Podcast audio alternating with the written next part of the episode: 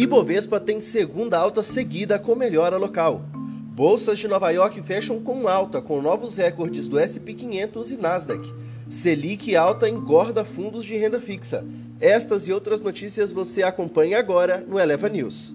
Bom dia! Hoje é quinta-feira, 26 de agosto. O meu nome é Pedro Lixter e este é o Eleva News, o podcast com as informações mais relevantes para começar bem o seu dia. Ibovespa tem segunda alta seguida com melhora local e atento ao exterior. Depois de passar boa parte do pregão no campo negativo, a bolsa brasileira conseguiu encerrar o dia no azul, cravando a segunda alta consecutiva. O ambiente externo ainda favorável à ausência de notícias negativas na cena doméstica abriram espaço para esticar os ganhos da véspera, reconduzindo a Ibovespa à faixa dos 120 mil pontos. Após ajustes, a Ibovespa fechou com alta de 0,50% aos 120.818 mil pontos, na pontuação máxima do dia. Na mínima, o índice caiu até os 119.226 mil pontos. O volume financeiro negociado na bolsa foi de aproximadamente 25 bilhões de reais, sendo que 17 bilhões desse giro são referentes ao Ibovespa. Bolsas de Nova York fecham em alta com novos recordes do S&P 500 e Nasdaq.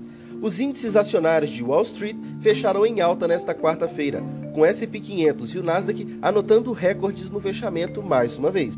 Os índices avançaram em meio ao cenário mais otimista em relação à Covid-19, à véspera do evento do Federal Reserve no final de semana.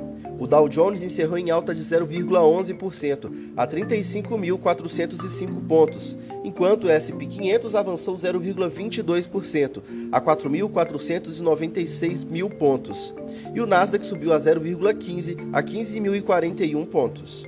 Selic em alta engorda fundos de renda fixa.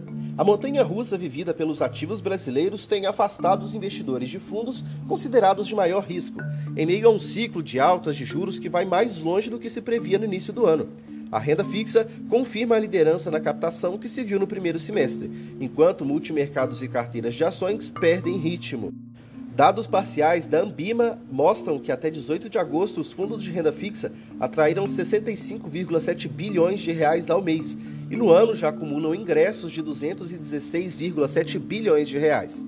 Os portfólios de ações receberam minguados 591 milhões de reais em agosto para uma total de 6,2 bilhões desde janeiro.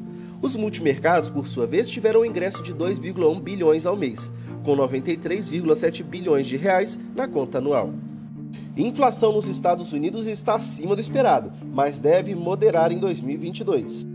A inflação dos Estados Unidos provavelmente vai se moderar no ano que vem e corrigir para um patamar mais próximo da meta do Fed, entre 2 e 2,5%, afirmou Ben Bernanke, ex-presidente da Autoridade Monetária dos Estados Unidos, durante o evento Expert XP nesta quarta-feira. Segundo o economista, que atualmente é pesquisador do Brookings Institution, é consultor sênior da Pinco e da Citadel, ainda que haja muitas incertezas e a inflação esteja acima do esperado, muito das pressões inflacionárias têm ocorrido devido ao processo de reabertura de vários setores com maior controle da pandemia. Polícia Federal apreende 147 milhões em investigação sobre criptomoedas. A Polícia Federal deflagrou ontem a Operação Criptos, que mira suposto esquema criminoso envolvendo operações com criptomoedas. Cerca de 120 policiais federais cumpriram 15 mandados de busca e apreensão nos estados do Rio de Janeiro, São Paulo, Ceará e Distrito Federal.